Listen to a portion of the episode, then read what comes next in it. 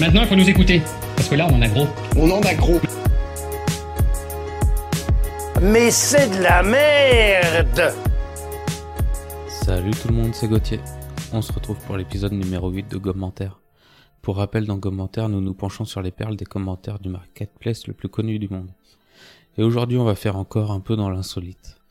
J'ai devant moi une conserve de viande de licorne.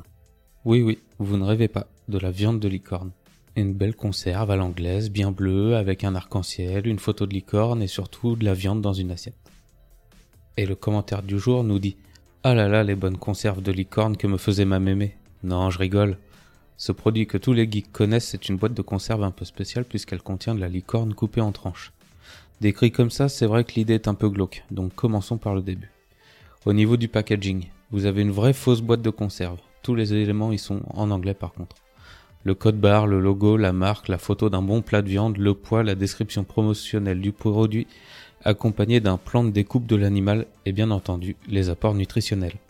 Calories 1337, graisse 3,14, magie, rêve, rire, étoile 100%, joie 100%, arc-en-ciel 200%, colle extra forte 1000%, amour tout ce dont on a besoin, surprise, vous verrez bien.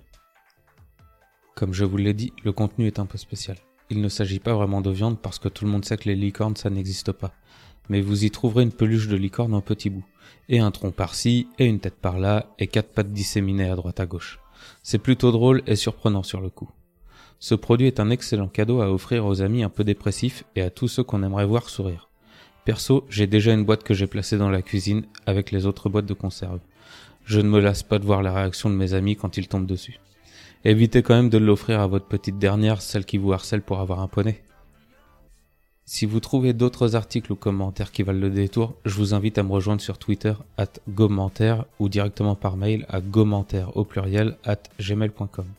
On se retrouve prochainement pour un nouvel épisode. Ciao Merci de rien. Au revoir, messieurs, dames.